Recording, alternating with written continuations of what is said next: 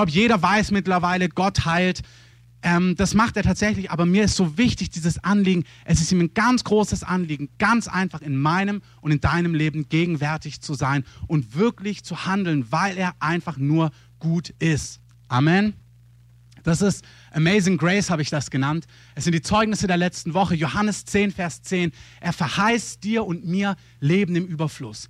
Ich lese gerade, wenn du einen guten Buchtipp haben möchtest, ähm, von Metaxa, die Biografie von Dietrich Bonhoeffer ist eins der besten Bücher, was ich jemals gelesen habe. Ist wirklich fantastisch.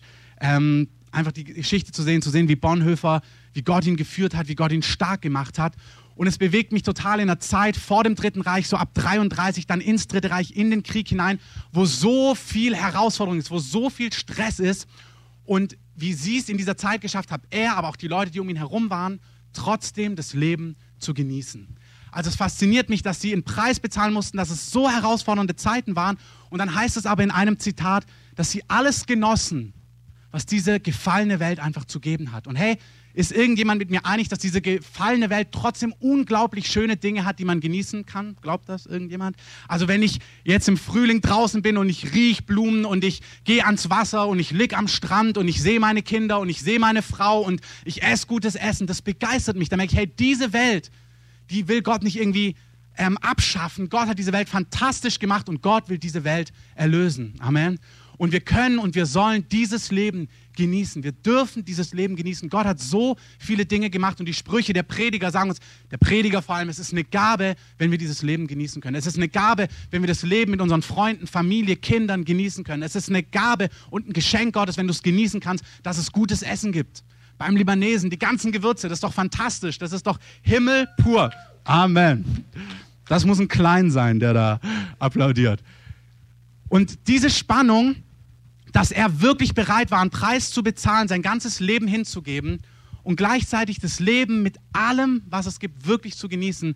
Das kommt in so einer Zeit natürlich, wird es sehr deutlich, wenn du siehst, wie krass sie gelebt haben. Sie hatten Angst, dass die Gestapo ihnen auf die Spuren kommt. Sie ähm, wussten, dass das ganze Land immer mehr in Abgrund gegangen ist. Es war Krieg, Freunde sind gestorben. Und trotzdem gab es so viel Schönes. Und es fasziniert mich, dieses Leben, dass sie den Segen Gottes genießen. Und das ist, was Gott für dich hat. Er will dein Leben segnen. Er will dir nicht nur Leben geben, sondern du sollst erwarten, dass du Leben im Überfluss hast. Ich sage das immer wieder, weil das ist, das ist ein Wort, was wir als Gemeinde bekommen. Das ist mir ein Anliegen, dass jeder, der zu dieser Gemeinde gehört, erlebt, dass es nicht nur so ein geistliches Highlight gibt, sondern dass der Himmel, die Güte Gottes in jeden irdischen Bereich hineinwirkt, weil es ist einfach eins in Gott. Es sind nicht zwei Dinge, dass irgendwie unser praktisches, säkulares, irdisches Leben auf der einen Seite ist und dann haben wir das Sakrale am Sonntag. Nein, es ist eins und es soll gesegnet sein, wirklich von Kopf bis Fuß. Amen. In deiner Arbeit, mit deinen Kindern, mit deiner Familie, das ist, was Gott hat und das darfst du sogar erwarten. Wir sollen das erwarten. Wenn dein Leben anders geführt wird, wenn ein Bonhoeffer für Jesus dann ins Gefängnis kommt, dann ist es so. Aber danach strecken wir uns nicht aus. Wir dürfen uns ausstrecken nach den Verheißungen. Und die Verfolgung ist nicht die Verheißung. Die Verheißung ist der Segen im Überfluss. Und danach dürft ihr, darf ich mich ausstrecken. Sprüche 4,18 sagt uns auch der Pfad des Gerechten. Wenn du anfängst mit Jesus zu gehen, es ist nicht gleich alles anders, aber es heißt, der Pfad des Gerechten, jemand, der mit Gott geht, gerecht, weil Jesus bezahlt hat, der wird immer heller und immer schöner, immer klarer, immer fülliger. Das sind Gottes Gedanken für dein und mein Leben. Wenn ich zurückblicke auf die letzten Jahre, dann sehe ich, hey, ich habe Ja gesagt zu Gott und dann dachte ich, nachdem ich raus war aus Drogen und raus war aus gewissen Gebundenheiten, jetzt ist so durch, jetzt ist irgendwie so das meiste getan und ich merke, hey, nee, Gott geht immer weiter und Gott schenkt immer mehr von sich. Und jedes Jahr habe ich das Gefühl, dass ich mehr von Gott sehe und begeisterter bin von Gott. Es wird nicht langweilig, dass ich denke, ach, kenne ich alles schon, sondern ich bin fasziniert von Gott. Der Pfad des Gerechten wird immer heller. Amen. Wer ist denn schon länger als zehn Jahre mit Jesus unterwegs? Vielleicht könnt ihr mal die Hände. Sehr gut. Es wird immer heller. Wer ist länger als fünf Jahre unterwegs mit Jesus? Okay. Wer ist länger als drei Jahre unterwegs? Oh. Und wer ist so im letzten Jahr, vielleicht letzten zwei Jahren zu Jesus gekommen? Oh, sehr gut. Sehr gut. Jesus hat wirklich, es wird immer heller, erwartet die guten Dinge, die er uns gibt. All diese Segnungen, sagt 5. Mose 28, sollen über uns kommen. Ich lese die jetzt nicht vor, die hatten wir vor ein paar Wochen, die sind fantastisch. Es geht aufwärts mit dir, du bist nicht ähm, Schwanz, sondern du bist Kopf. Es, ähm, Gott segnet dich, erfüllt deine Speicher, er segnet Eingang und Ausgang. All diese Segnungen, heißt es dort, werden über dich kommen. Das ist, wonach wir uns ausstrecken. Erbarmer und Herr, wir hatten mal eine ganze Serie, es sind nur zwei, drei einleitende kurze Gedanken. Ähm, dann komme ich zum eigentlichen Punkt für heute, der auch kurz ist, und dann schauen wir noch ein kurzes Video am Ende. Ähm, wir hatten eine Serie über Retter und Herr. Und Jesus ist der Erretter. Er ist derjenige, der dich herausrettet aus Schuld, aus Verlorenheit, aus Einsamkeit und er rettet dich zum ewigen Leben. Das heißt, jeder einzelne von uns wird eines Tages vor Gott stehen. Das heißt, er wird, jeder wird für sein Leben Rechenschaft abgeben und jeder, der Ja gesagt hat zu Jesu, kommt ins ewige Leben, bekommt ewiges Leben, wird errettet von Gottes Ferne, von Gottes Trennung und Gott gibt ihm ewiges Leben. Aber er rettet ihn auch aus Gleichgültigkeit, aus, ja, aus Gebundenheit, aus Gefangenschaft hier in diesem Leben. Er ist Retter, aber er ist auch Herr. Und es ist mir heute total wichtig, nochmal diesen Aspekt von Herr zu unterzeichnen, dass wenn jemand Ja sagt zu Jesus, ich möchte es mal so sagen, Jesus ist kein Upgrade für dein Leben. Es ist nicht irgendwie, du hast keine Ahnung, Windows 98 gehabt und jetzt kommt Vista, jetzt spielst du das neu auf oder du wechselst zu der Firma mit dem Apfel, keine Ahnung, was du als Up- oder Downgrade ähm, findest. Ich habe ja hier manchmal, ich habe schon mal was gesagt, da habe ich eine E-Mail bekommen. Ähm, da gibt es ja unterschiedliche Meinungen, was jetzt das Upgrade ist, ist egal. Aber Jesus ist nicht einfach nur ein Upgrade. Er ist nicht einfach jemand, den, den du einfach mitnimmst und sagst, ja, ich will auch singen, ich will auch dieses, ich will auch frei sein. Ich nehme den mal so mit. Du nimmst Jesus nicht mal so mit sondern du folgst ihm nach. Und das ist ein ganz wichtiger Unterschied. Es ist mir total wichtig zu erzählen, wie gut und wie fantastisch Gott ist, weil so ist er. Er ist der, der heilt, er ist der, der für Wohnungen sorgt, er ist der, der Autos schenkt, er ist der, der gesund macht, der befreit. Und weil er so gut ist, oder er ist so gut und auf der anderen Seite steht, dass dieser fantastische Gott, wenn er in dein Leben kommt, sagt, folge mir nach. Er sagt, leg deine Agenda ab und komm mir nach. Ich möchte nicht nur dein Retter sein. Ich bin dieser fantastische Gott, aber ich bin auch dein Herr. Und wenn du mit mir lebst, bedeutet es, dass du deine Agenda aufgibst und dass du mir nachfolgst, dass ich Chef werde in deinem Leben. Es ist nicht, ich nehme Jesus mal mit, ich greife ab, was geht irgendwie. Ich habe gehört, 5. Mose 28, da geht richtig Segen, das nehme ich mal mit. Nein, es ist, dass du zerbrochen mit einem Leben vor Gott kommst, wo du merkst, du hast ihm nichts und rein gar nichts zu geben. Deine Hände sind leer vor ihm und in diesem Zerbruch, wo du merkst, ich habe nichts, was ich diesem fantastischen, herrlichen, heiligen, vollkommenen König geben kann, in diesem Zustand kommst du vor ihn und erlebst, wie er seine Hand ausstreckt. Und es sind genau diese zwei Wahrheiten. Der Römerbrief sagt uns, es gibt nichts, es gibt keinen Gerechten, es gibt keinen Vollkommenen, es gibt keinen, der Gott irgendwas zu geben hätte. Es gibt nichts, was du Gott bringen kannst. Keine Mutter Teresa, niemand kann mit seinem Werk, mit seinem Lebensgefühl haben, na, ich würde ja vor Gott bestehen. Es gibt eine Predigerin, die hat mal gesagt, solange du noch denkst, dass Gott mit dir einen guten Fang gemacht hat, ähm, hast du noch nicht genau verstanden, dass du wirklich absolut erlösungsbedürftig warst. Wir reden jetzt nicht davon, dass du fantastisch bist und dass Gott dich liebt, sondern auf der Ebene, Gott hat mit dir nicht einen Fang gemacht, sondern er hat dich gerettet. Er hat nicht ein Schnäppchen gemacht mit dir oder gedacht, oh gut, dass du im Team bist. Doch, auf der einen Seite, auf der emotionalen, die ich euch gleich erkläre, schon, aber auf der Ebene von Errettung, was du Gott zu geben hast, ist nichts da gewesen. Nichts. Und dieser zerbrochene Mensch, der nichts zu geben hat, der weiß, er hat keine Chance, zu diesem vollkommenen, fantastischen Gott zu nahen, mit ihm zu leben. Er hat kein Anrecht auf seine Segnung, auf seine Fülle. Wenn dieser Mensch vor Gott kommt, dann ist diese andere Seite Gott seine brennende Leidenschaft, die sagt, hey, ich liebe dich so sehr, du hast mir nichts zu geben, aber dich liebe ich, weil ich dich geschaffen habe. Ich möchte dich haben und ich habe alles für dich bezahlt am Kreuz. Ich habe deine Schuld ans Kreuz genommen, alles und du bist beladen von Schuld gewesen. Jeder einzelne ist mit Schuld beladen gewesen. Wenn du noch nicht mit Jesus lebst, es gibt Dinge in deinem Leben, die großen oder die kleinen, ähm, aber sie trennen dich von Gott. Jeder hat Schuld und jeder braucht Vergebung. Und es ist manchmal fantastisch, sich daran zu erinnern und auch das zu feiern, weil der Römerbrief sagt uns, hey, das ist der Beweis von Gottes Liebe. Es ist der Beweis von Gottes Liebe, als du gar nichts zu geben hattest, dass er gesagt hat, ich will dich. Ich will genau dich. Ich habe mich auf den Weg gemacht, dich zu finden. Dich will ich haben.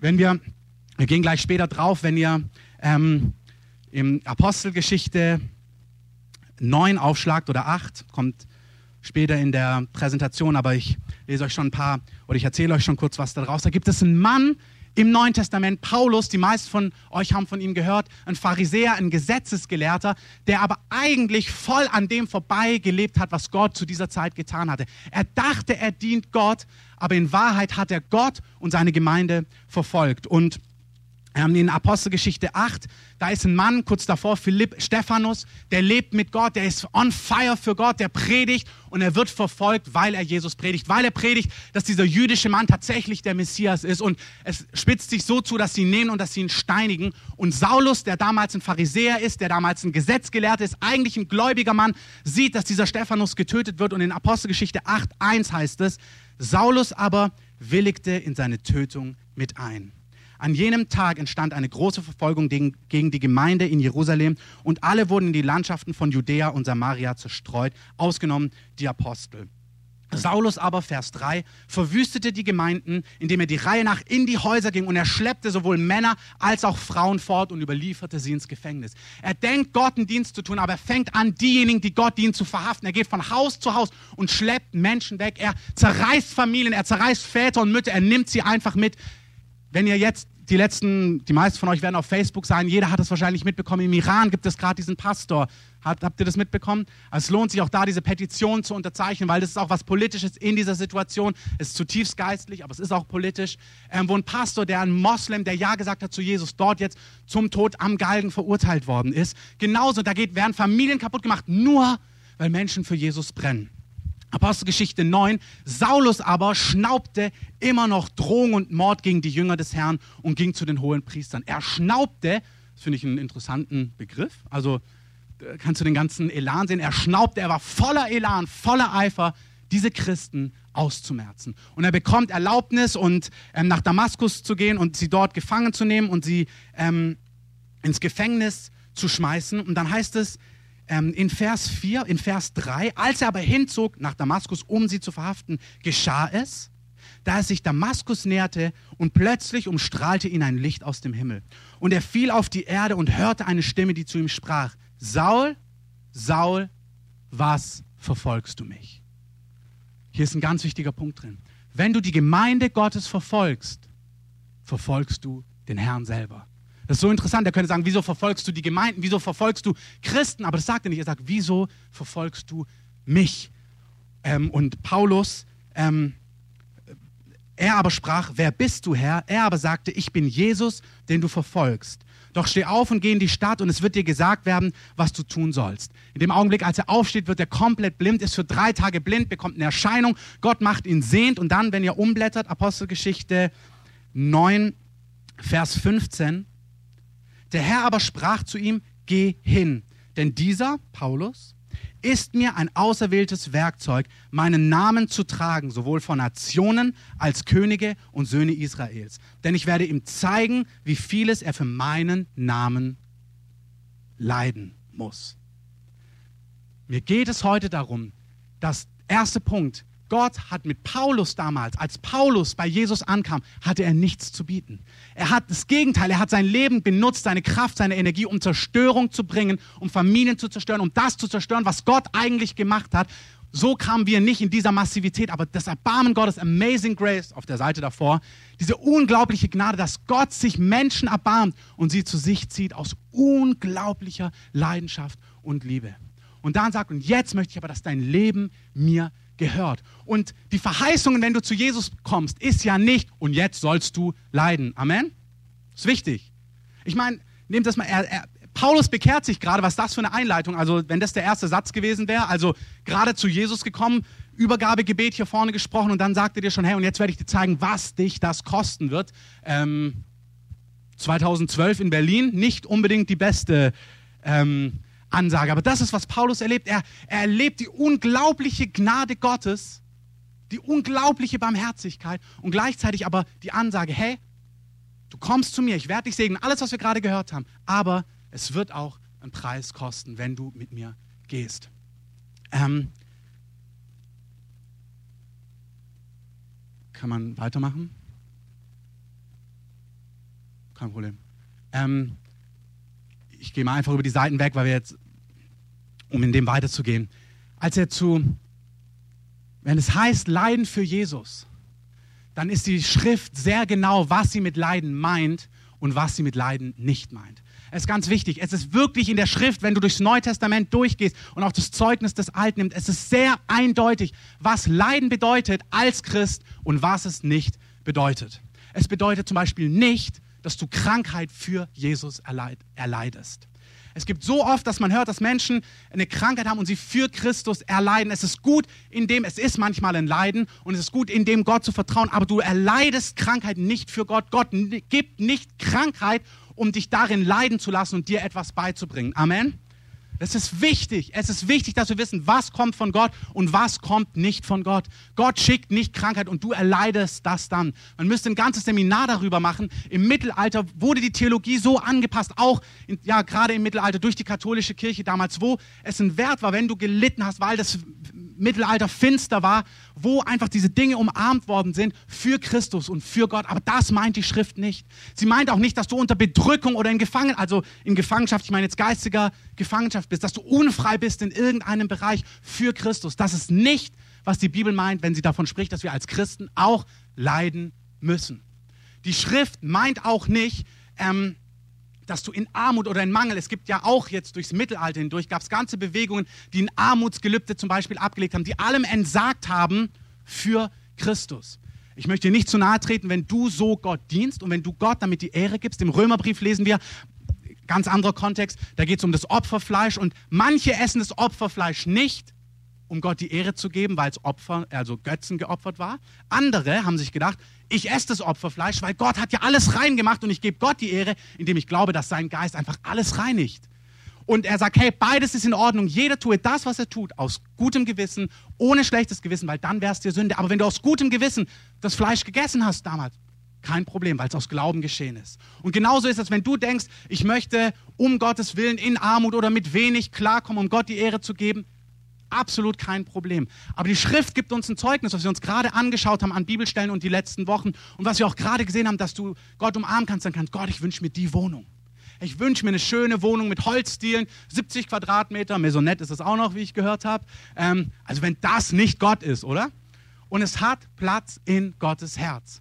Es hat Platz in Gottes Herz. Das sind die Verheißungen, die wir uns, nach denen wir uns ausstrecken sollen. Das ist nicht Leiden für Christus, wenn du sagst, ja, ich darf all das nicht haben, ich muss im letzten Loch leben und ähm, für Christus. Oder, was ich jetzt gerade sage bei Bonhoeffer, ja, es macht Spaß, Fußball zu spielen, es macht Spaß, sie haben in ihrem ähm, theologischen Seminar jeden Tag Fußball gespielt, ist mir sehr sympathisch.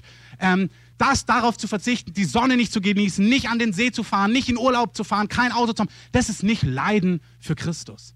Ich meine, wenn er dir solche Dinge konkret sagt, manchmal sagt Gott, hey, das ist für dich jetzt nicht dran, in Ordnung. Aber es ist sehr klar, was die Schrift meint, wenn sie davon spricht, was Leiden für Christus ist. Und zwar gibt es zwei große Bereiche. Der eine Bereich ist, dass dein altes Leben, dein selbstbestimmtes Leben, dass du das in den Tod gibst. Jesus sagt in Lukas, vielleicht könnt ihr euren Finger oder ein Textzeichen bei Apostelgeschichte 9 reinpacken und aufschlagen Lukas 14.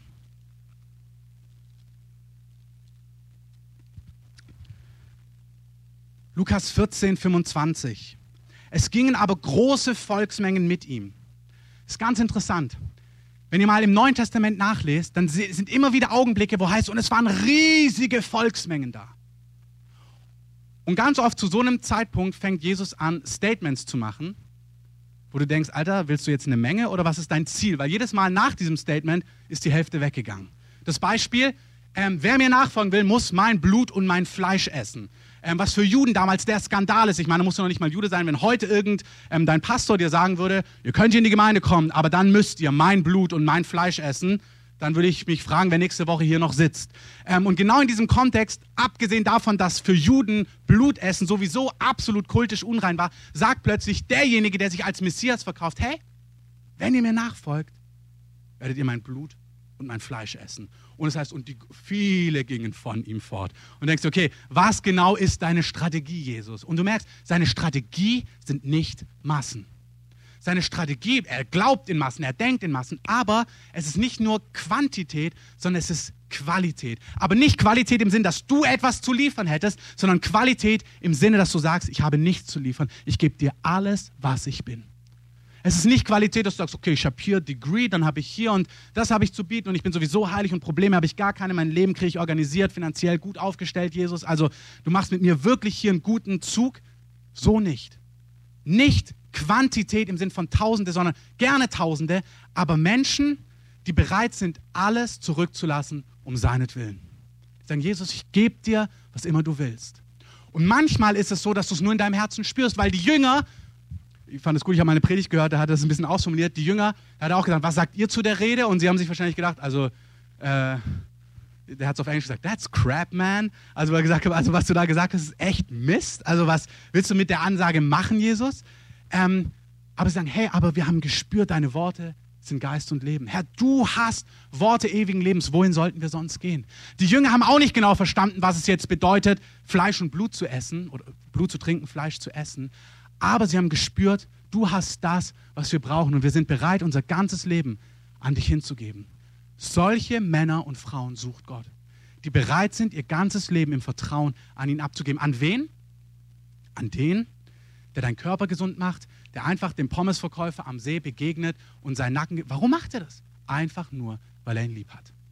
Wie gesagt, es ist toll, was Dan Jan gesagt hat, wenn dadurch jemand sich öffnet und einen Schritt zum Glauben macht. Bei den zehn Leprakranken sehen wir, er berührt sie und einer kommt nur zurück. Hat er die anderen neun wieder krank gemacht? Nee. Weil er liebt. Es ist dieser Gott, der sagt, ich kümmere mich um dich in großen und kleinen Dingen.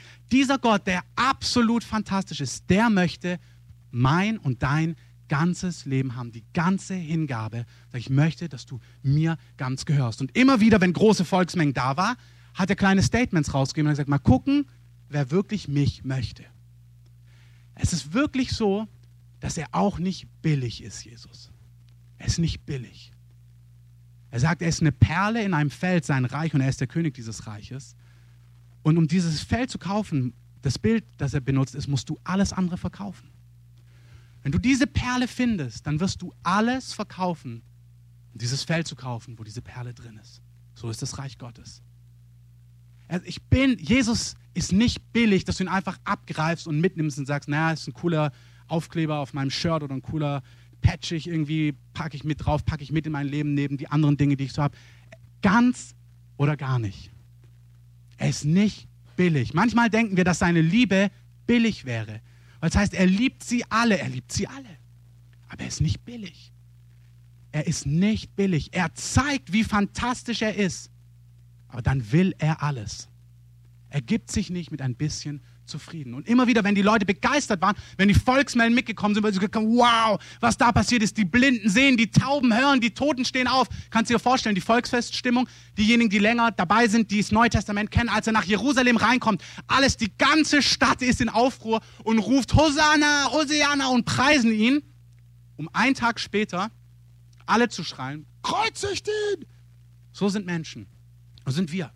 Ich habe gerade einen Bericht gelesen in diesem Buch von Bonhoeffer, wo er über den Stierkampf redet, als er in Spanien ist. Da hat er sich so einen Stierkampf anguckt und dann sagt er, die Menge, im Augenblick, als der Torero vorne ist, jubeln sie ihn alle zu und wollen wirklich, dass er gewinnt. Und als der Stier überhand nimmt, da verfluchen sie alle diesen Torero und jubeln dem Stier zu, dass er ihn einfach platt macht. Hey, das ist genauso was. Jesus will nicht, dass du begeistert bist, weil er jetzt ein Wunder getan hat, weil er dich versorgt hat, weil er dieses und jenes getan hat, was er tut und morgen ihn fluchst weil er nicht so gehandelt hat, wie du willst. Weil plötzlich vielleicht was eng ist oder ungemütlich ist. Du kannst nicht heute himmelhoch Jesus preisen und morgen ihn fluchen und ihn anklagen. Ich rede nicht davon, wenn du einen schlechten Tag hast. Ich rede nicht davon, wenn wir Zweifel haben. Ich rede nicht davon, was Lene vorhin gesagt hat, dass wir Gott mal sagen, was uns herausfordert. Die Bibel ist voll davon, die Psalmen sind voll davon, dass Menschen ihr Herz ehrlich vor Gott ausgegossen haben. Aber Jesus ist nicht im Sinn von, naja, wenn er macht, was ich will, nehme ich ihn mit. Und wenn er es nicht macht, und dann mache ich, was ich will. Ist doch klar. Du, er pfeift nicht nach deiner, nee, er tanzt nicht nach deiner Pfeife. Es wäre jetzt übertrieben zu sagen, du pfeifst nach seiner Tanze, aber wenn wir es in diesem Begriff, ähm, wenn wir es in diesem Begriff belassen, ist es tatsächlich so. Wenn wir es so oder so ausdrücken müssen, dann pfeifst du nach seiner, äh, dann tanzt du, oh je, bitte, dann tanzt du nach seiner Pfeife.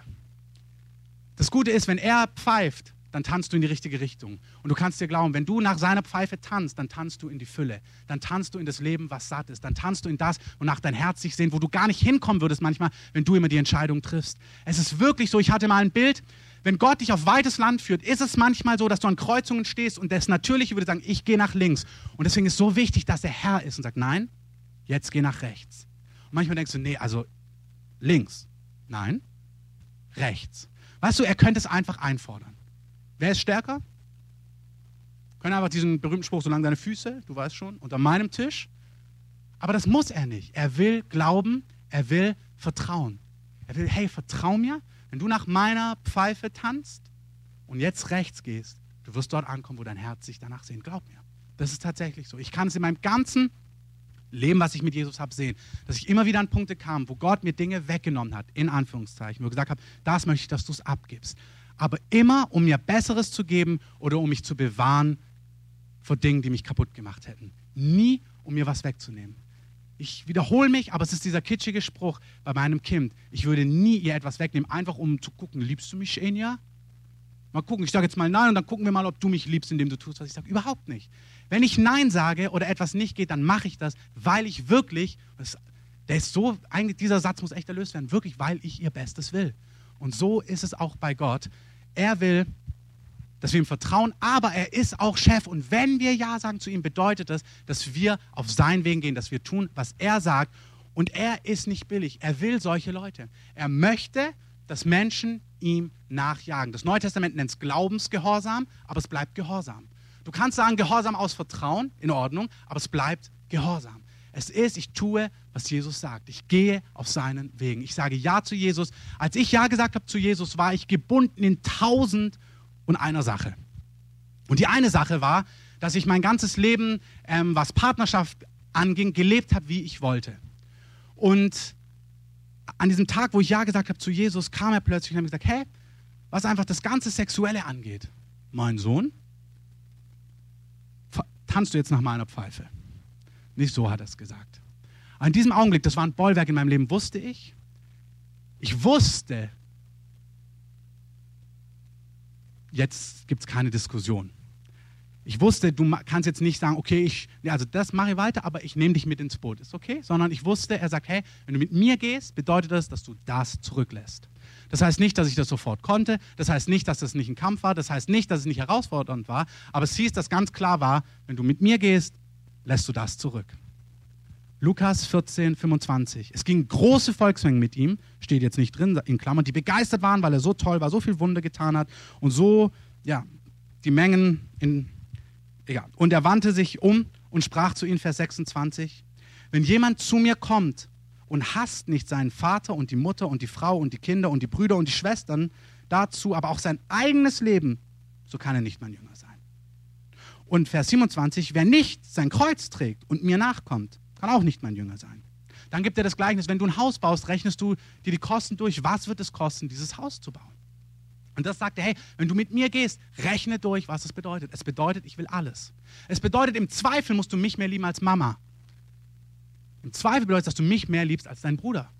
Im Zweifel bedeutet es, dass du mich mehr liebst als dein eigenes Leben. Heißt nicht, dass du es können musst, aber wärst du bereit dazu? Spürst du das Lebendige, wenn ich dich rufe, dass du sagst, ja, das will ich?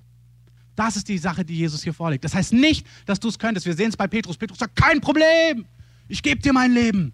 Und Jesus sagt, na, dein Herz stimmt, aber du wirst mich dreimal verleugnen, das überhaupt nicht. Aber das ist kein Problem. Jesus ist begeistert. Schwäche ist sowas von kein Problem. Amen. Ja, das ist ganz wichtig. Schwäche ist nicht das Problem. Schwäche ist überhaupt nicht das Problem.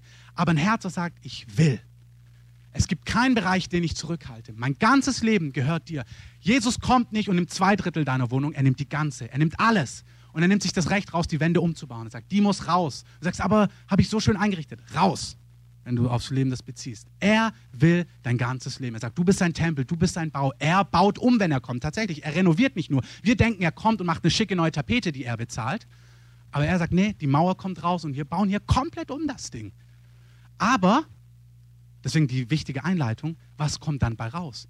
Fantastisches, sattes Leben, wo du denkst, boah, im Epheserbrief heißt es, er gibt uns mehr, als wir unseren Träumen. Oh. Als wir unseren kühn, oh, das ist schwierig. Als wir in unseren kühnsten Träumen zu hoffen erwagt hätten. Amen. ähm, das ist, was er gibt. wo du rauskommst, wenn du ihm dieses Leben gibst, ist nicht irgendwo, wo du denkst, oh, was ist das denn jetzt? Sondern derjenige, der sagt, ich will alles, der bringt dich 100% in die Fülle, in das beste Leben, was es gibt. Das ist so wichtig. Es ist ja nicht, das ist so wichtig, dass wir das wissen. Deswegen die Zeugnisse, das, Be das Besprechen, wer er ist und wie er ist. Weil dieser fantastische König, der möchte dein ganzes Vertrauen. Vers 33. So kann nun keiner von euch, der nicht allem entsagt, was er hat, mein Jünger sein. Das ist, was er sagt. Wenn du mein Jünger bist, Jünger heißt Schüler, wenn du mit mir gehst, wenn du mit mir leben möchtest, dann musst du bereit sein, mir alles zu geben.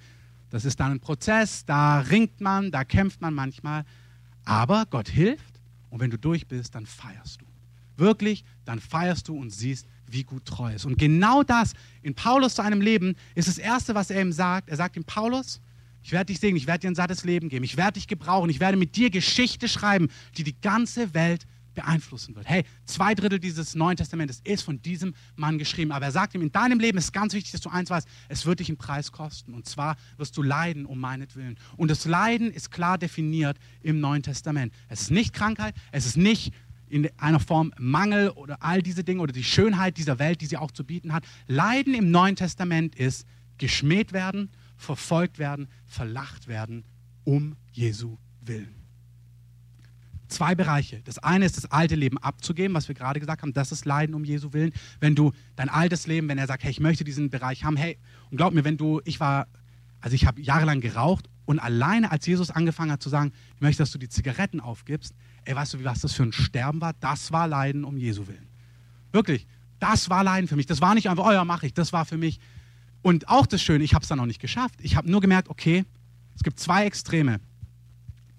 Es gibt zwei Extreme. Das eine Extrem ist, dass du diese Ansagen relativierst. Na, das meint er nicht so. Doch, er meint so.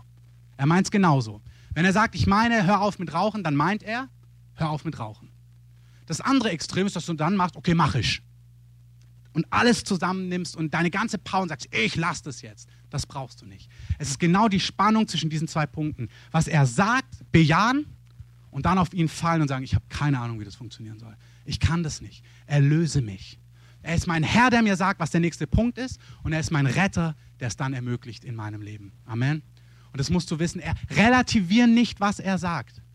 Aber du musst es nicht selber schaffen. Und wenn du es nicht schaffst, verdamm dich nicht, klag dich nicht an. Das ist alles falsch. Das zieht dich alles weg von Gott. Stürz dich auf ihn und sag, hey, ich will. Ich kann es überhaupt nicht. Und das darf Tage, Wochen, Monate dauern. Das ist gar kein Problem.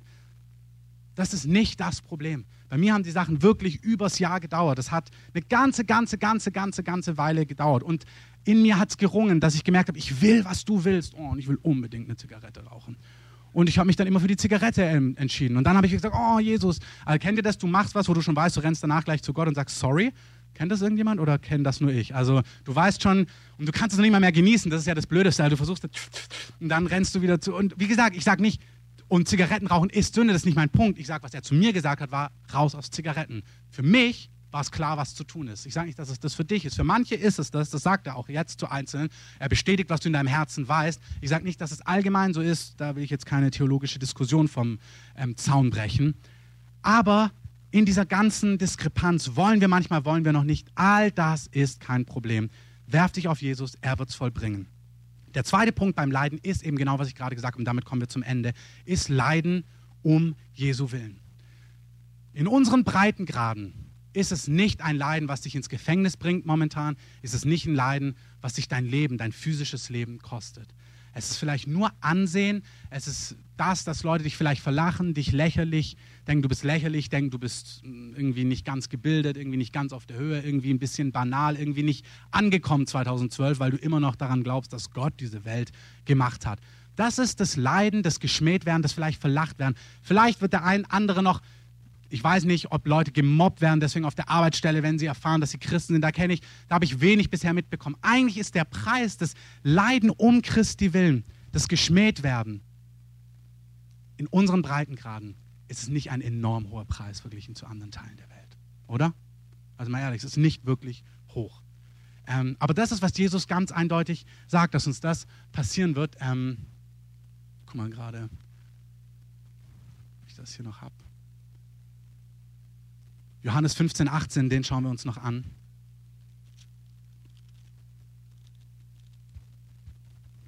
Wenn die Welt euch hasst, so wisst, dass sie mich vor euch gehasst hat. Wenn ihr, vor der Welt, wenn ihr von der Welt wäret, würde die Welt das ihre lieben. Weil ihr aber nicht von der Welt seid, sondern ich euch aus der Welt erwählt und erkauft habe, darum hasst euch die Welt. Gedenkt des Wortes, das ich euch gesagt habe. Ein Sklave ist nicht größer als sein Herr. Wenn sie mich verfolgt haben, werden sie auch euch verfolgen. Wenn sie mein Wort gehalten haben, werden sie auch das eure halten. Der Punkt hier ist, dass er, es ist keine Verheißung, dass du verfolgt wirst. Du brauchst nicht herbeibeten und sagen, ja, ich nehme an, im Glauben, Verfolgung brauchst du nicht. Aber das ist was, wo Jesus sagt, das gibt es tatsächlich. Es gibt Einleiden, es gibt etwas im Jesus Nachfolgen, wo sagt, das ist ganz sicher oder ziemlich sicher, dass es dir passiert. Und dafür sei bereit und sei ready. Das ist, dass sie dich verfolgen, verlachen, in großen oder kleinen Ausmaßen, weil du Christ bist. Und dafür sei ready. Das Wort, was hier verwendet wird, ich nenne euch nicht mehr Sklaven oder weil ihr ein Sklave ist nicht höher als sein Herr. Das Wort Sklave, was das Neue Testament verwendet, mit diesen, genau, ihr könnt das Video schon mal, ich weiß nicht, ob ihr das, ob ihr das vorbereiten könnt schon.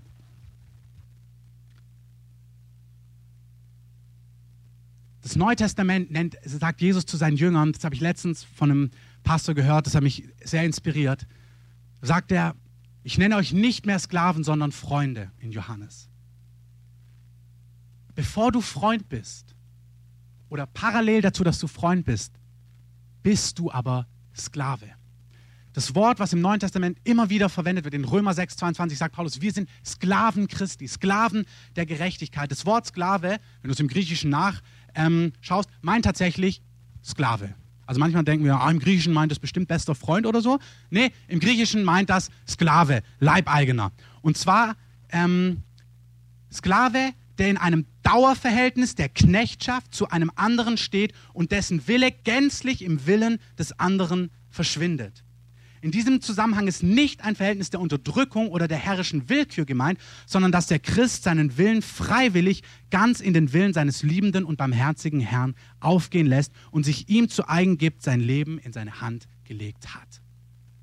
Das ist ein Sklave im Neuen Testament. Das bedeutet tatsächlich, dass ich gebe dir mein ganzes Leben. Aus freier Entscheidung, die du und ich haben. Du musst nicht Ja sagen zu Jesus. Wenn du Ja sagst, sagst du, ich gebe dir alles. Mein Wille gebe ich auf, dein Wille geschehe. Wenn du so lebst, dass du sagst, dein Wille geschehe, im Endeffekt will ich auf deinen Wegen laufen. Ich will dort wohnen, wo du willst. Ich will tun, was du sagst. Ich will mich gebrauchen lassen, wie du es möchtest. Mein Leben geht in dir auf. In diesem Augenblick, nachdem die Jünger das drei Jahre gemacht haben, und das ist der wichtige Punkt, sie haben so gelebt, dann sagt er zu ihnen, Jetzt nenne ich euch nicht mehr Sklaven, sondern Freunde. Wenn ihr in mir bleibt und ich in euch, werdet ihr bitten, was ihr wollt und es wird euch werden.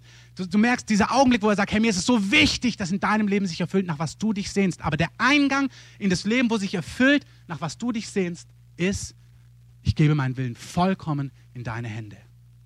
Du bist Sklave, bevor du Freund bist. Du bist das Parallel. Es ist eine weitere Form. Das hört dann nie auf, dass wir in dieser Haltung bleiben. Alles, was ich bin, gehört dir. Das ist eine wichtige ähm, Voraussetzung, wenn ihr die Bibelstelle von Johannes wollt, mit dem ihr bittet, was ihr wollt. Das ist in Johannes 15, 7 und 8. Paulus war bereit, Verfolgung in Kauf zu nehmen. Und ich möchte an diesem ganz einfachen Punkt damit schließen, dass eine Sache, klitzeklein, es ist eine grundsätzliche Entscheidung, gib dein Leben ganz in Gottes Hand, in großem Vertrauen, als Sklave. Und du darfst wissen, dass du in diesem Lebensstil Freund bist von ihm. Das heißt, wer so lebt, den wird der Vater ehren. Er läuft dir, Psalm 21, mit Segnungen an Gutem entgegen. Das Verlangen deiner Lippen hat er nicht verweigert. Hey, das Verlangen deiner Lippen verweigert er nicht. Wer so lebt, wird erleben, wie Gott ihn flutet mit Gutem. Wer erlebt, dass Gott ihn, wer hat erlebt, dass Gott ihn mit Gutem flutet? Wer weiß, dass es Gott gut meint? Wenn das stimmt, wenn du begeistert bist, sollte es das Natürliche sein, dass wir das weiter erzählen. Nicht, weil wir es müssen. Ich sage nicht, leidet für Christus, erzählt es weiter, sondern ich will sagen, hey, weil er so gut ist, weil er so herrlich ist, erzählt es weiter. Und bitte, Lasst euch nicht einschüchtern, wenn es nicht alle toll finden. Es geht mir nicht darum, leide dafür, sondern sei bereit, wenn du merkst, dass der Heilige Geist dir eine Situation gibt, eine Möglichkeit gibt. Sei bereit, weiter zu erzählen, was du hast, was du erlebt hast. selbst wenn dich jemand verlacht? Was ist das für ein Preis? Was ist das für ein Leiden im Vergleich zu A, was andere erleiden, aber B, vor allem im Vergleich zu dem, was Jesus, wer Jesus ist und was er für uns getan hat? Nicht um es gut zu machen, sondern es ist doch das Natürlichste, dass wir weiter erzählen, was wir erlebt haben. Ich möchte uns jetzt einen Clip zeigen. Einfach, es gibt am 2. Juni, der Basti wird gleich einen Satz dazu sagen, gibt es den Global Outreach Day. Das ist ein Tag, wo Millionen, denke ich, musst du sagen, ob es 100.000 oder Millionen sind, Christen weltweit ähm, einfach ihre Umgebung erreichen wollen mit dem Evangelium. Und zwar auf alle möglichen Arten und Weisen. Von Stadien-Events zu, ich bringe einen Kuchen zum Nachbarn und sage ihm einfach, dass Gott ihn lieb hat mit einem kleinen Kärtchen. Also alles ist möglich, aber jeder soll sich aufmachen, um zu sagen, ich möchte an diesem Tag die Liebe Gottes in irgendeiner Form, wie sie angebracht ist, für mich weitergeben. Und wir als Gemeinde werden auch zwei Dinge machen, die ich euch gleich einfach ähm, noch sage. Und dazu gucken, zu dieser Aktion schauen wir uns einen kurzen Clip an und Basti kann danach noch einen Satz zum Global Outreach Day sagen.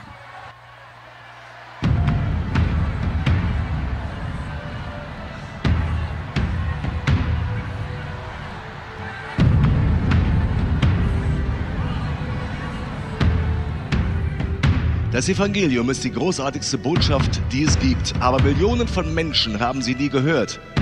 Was würde geschehen, wenn die gute Nachricht von Jesus Christus in jedem Land der Erde verkündet werden würde und zwar am selben Tag.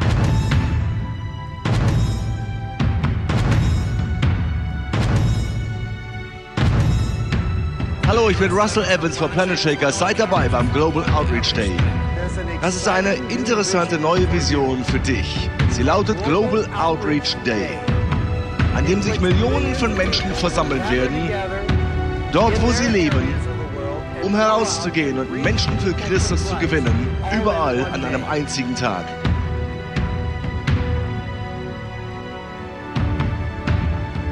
Die Vision des Global Outreach Day ist erstaunlich. In über 200 Nationen werden Christen das Evangelium weitergeben zur selben Zeit. Und es ist so einfach. Ganz normale Gläubige verkünden das spektakuläre Evangelium überall in der Nachbarschaft, auf der Straße, in Gefängnissen, Krankenhäusern. Erreiche wenigstens einen Menschen mit dem Evangelium. Ich glaube, gemeinsam können wir die Welt erreichen. Was für ein Tag wird das sein, wenn an einem einzigen Tag das Netz des Evangeliums überall in der Welt ausgeworfen wird, von Kontinent zu Kontinent werden Scharen von Menschen zu Jesus geführt, Millionen von Menschen. Das begeistert mich sehr. Ich bin dabei, ich bete dafür, wir stehen an diesem Tag zusammen und Gott segne euch alle.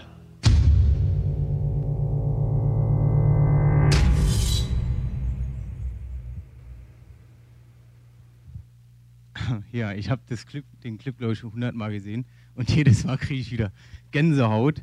Ähm, Christoph hat mich gebeten, kurz was dazu zu sagen, weil wir von No Limit äh, da voll dahinter stehen und der Werner, der auch Chef von No Limit ist, ist auch, noch, auch der Initiator von dieser ganzen Aktion, von, die, von dieser Initiativen.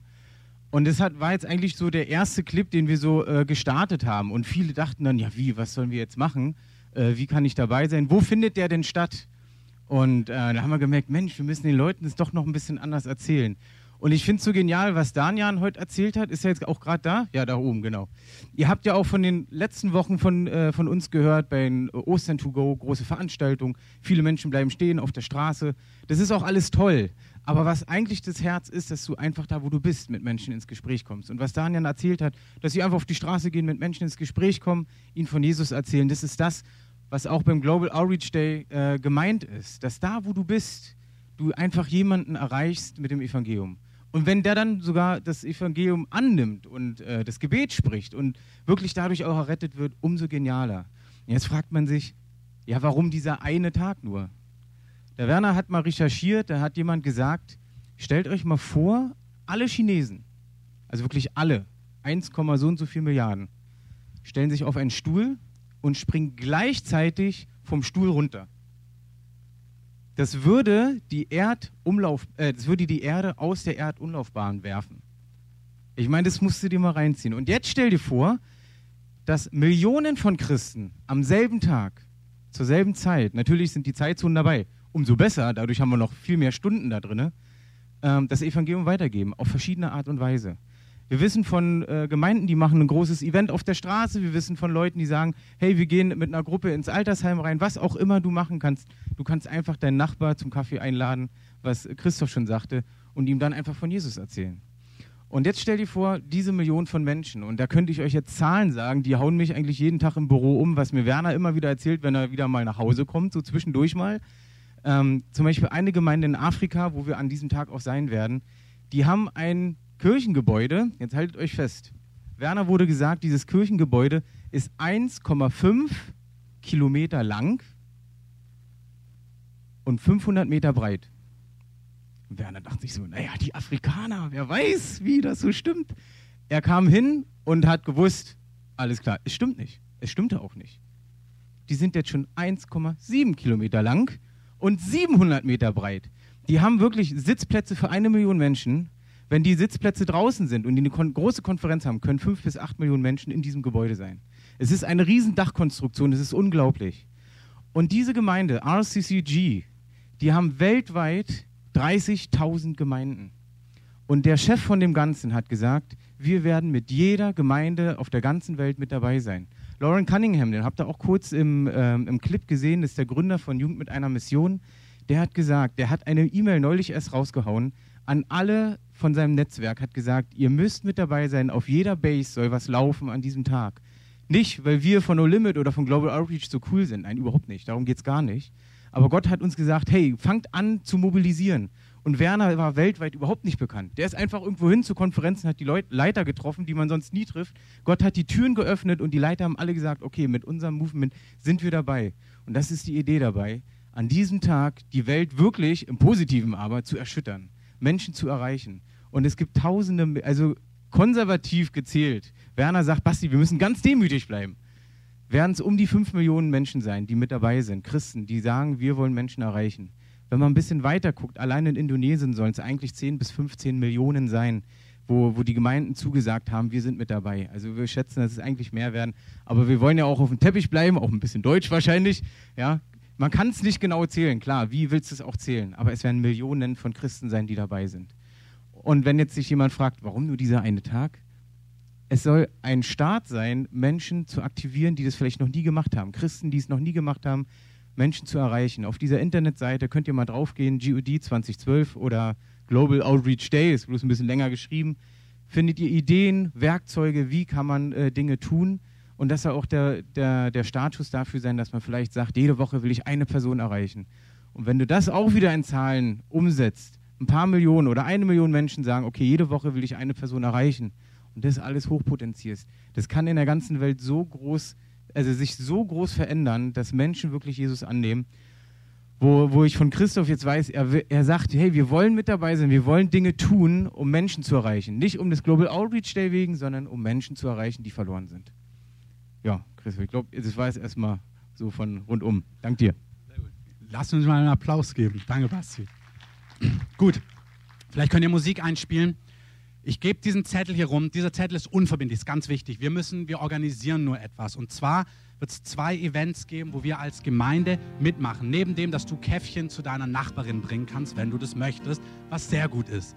Ähm, aber wir werden zwei Sachen machen. Einmal werden wir ein Musik-Hip-Hop-Festival im Mauerpark mitmachen, was von Teen Challenge organisiert wird. Da werden wir mithelfen. Und das andere ist, dass wir das ist richtig gut. Also beides ist richtig gut und ihr dürft euch aussuchen, was euch, ähm, wo ihr euch mehr vorstellen könntet mitzumachen. Das ist jetzt unverbindlich. Ich brauche nur mal eine grobe ähm, Einordnung. Deswegen bitte schreibt euren Namen drauf, wenn ich das gleich rumgebe. Die zweite Sache ist, dass wir mit European Initiative zusammen im Fritz Club im Postbahnhof ähm, da kommt ein Illusionist. Der Typ macht eine super geniale Show. Draußen sind Flyer, The Maze heißt der. Du findest auf dem seiner ganzen Seite nichts über ähm, Gott, Christsein und so weiter. Der macht eine einzige Illusionsshow und sein Mess seine Message im Anschluss ist, also er, er blufft quasi die Leute, dann sagt er, hey, wenn ihr wollt, ich erzähle jetzt ein bisschen weiter, wenn nicht, könnt ihr jetzt gehen. Also keiner fühlt sich getriggert. Die machen das überall mit Studenten weltweit in den USA.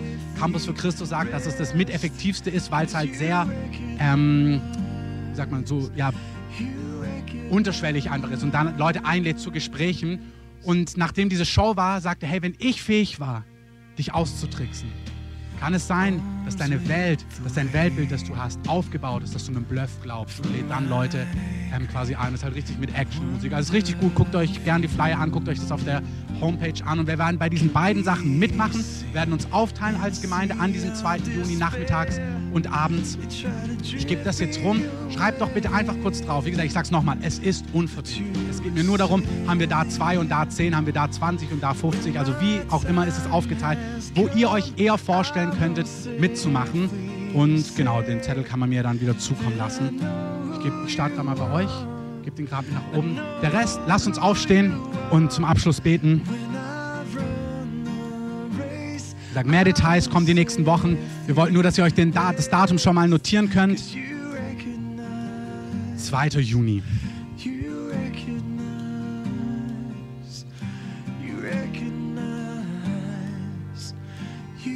Ich möchte nochmal so zusammenfassen. Jesus ist der beste König, den es gibt, der uns sattes Leben verheißt und dafür unser ganzes Leben haben möchte.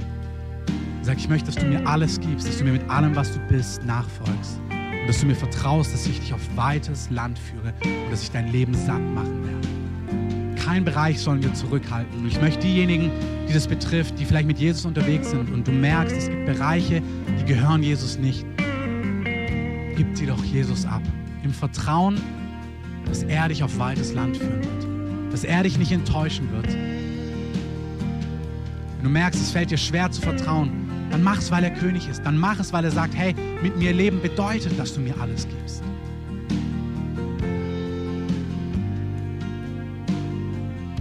Und eine Sache sagt er uns, wenn wir mit ihm leben, kann es sein, wenn wir ihn verkündigen, wenn wir von ihm erzählen, wenn wir erzählen, was wir erlebt haben, dass wir dafür geschmäht werden und dass wir dafür verlacht werden und dass wir dafür verfolgt werden in verschiedenen Maßen und Arten und Weisen. Und dazu sollen wir bereit sein. Und wenn ihr die Freiheit habt, ich würde uns bitten, lasst uns doch mal die Hand so zu Jesus ausstrecken. Einfach Jesus sagen, so Jesus, wir, wir danken dir, dass du uns gerettet hast, dass du uns gefunden hast, dass du uns aus Finsternis herausgebracht hast. Es ist wirklich amazing grace. Es ist unvorstellbare Gnade, wie du uns gefunden hast. Herr, wenn wir zurückblicken auf die letzten Wochen, Monate, Jahre in unserem Leben, dann sehen wir, dass du treu bist. Und Herr, du sagst, wir sollen bereit sein, diese Hoffnung, die in uns lebt, weiterzugeben. Wir sollen bereit sein, Rechenschaft abzugeben für die Hoffnung, die in uns lebt. Und ich bete, dass in deiner Gnade du uns einfach flutest, dass wir bereit sind, Rechenschaft abzugeben. Dass wir überfließen und zwar ungekünstelt, da wo wir leben, da wo die Menschen in unserer auf wo wir mit ihnen studieren, wo wir mit ihnen im Sportverein sind, wo sie bei uns auf Arbeit sind, unsere Nachbarn, unsere Familie, dass wir einfach willig sind, weiterzugeben, was wir empfangen haben, dass du uns Leute aufs Herz gibst, für die wir beten können, für die wir einstehen können im Gebet und im richtigen Augenblick, wenn wir merken, jetzt ist eine Tür da, dass wir weitergeben, was wir erlebt haben. Herr, ich bete, dass du offene Türen gibst und der Heilige Geist wird offene Türen geben. Der Heilige Geist wird dir offene Türen geben, wo das Gespräch plötzlich, ich segne dich, wirklich, ich sehe das, der Heilige Geist wird Wendungen geben, plötzlich in Gesprächen, wo du merkst, und jetzt ist plötzlich, jetzt liegt es auf dem Tisch, jetzt darfst du mutig sein. Und ich möchte dich segnen, dass du mutig bist und erzählst, was du weißt, dass du weitergibst, was du hast und dass du nicht zurückhältst damit. Und ich möchte diese Angst, die uns, die uns schmähen möchte, die uns lächerlich machen möchte, die, die uns diese Angst, ja, was denken die denn dann? Da möchte ich wirklich sagen, dass wir der widerstehen im Namen von Jesus. Ich möchte wirklich in unserem Leben, im Leben von denjenigen, die heute da sind und die heute nicht hier sein können, aber die Predigt auch dann online hören, im Leben widerstehen, wo diese Mächte uns entmutigen. Und ich möchte beten, dass der Heilige Geist, dass du, Herr, uns einfach eine Freude gibst und Mut. Nicht nur Mut, sondern große Freude. Dass wir richtig sehen, dass es Auswirkungen hat. Herr, ich lege uns unter deinen Schutz, unter dein Blut. Ich danke dir, dass du König bist und dass du es gut meinst mit uns. Danke für die Woche, die vor uns liegt. Danke, dass es eine Woche ist, wo wir leben dürfen, wo wir dich kennen dürfen, wo wir unser Leben an dich verschwenden dürfen, ausgießen dürfen an dich.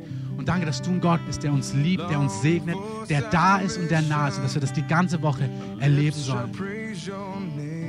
Ich möchte das wirklich so sagen.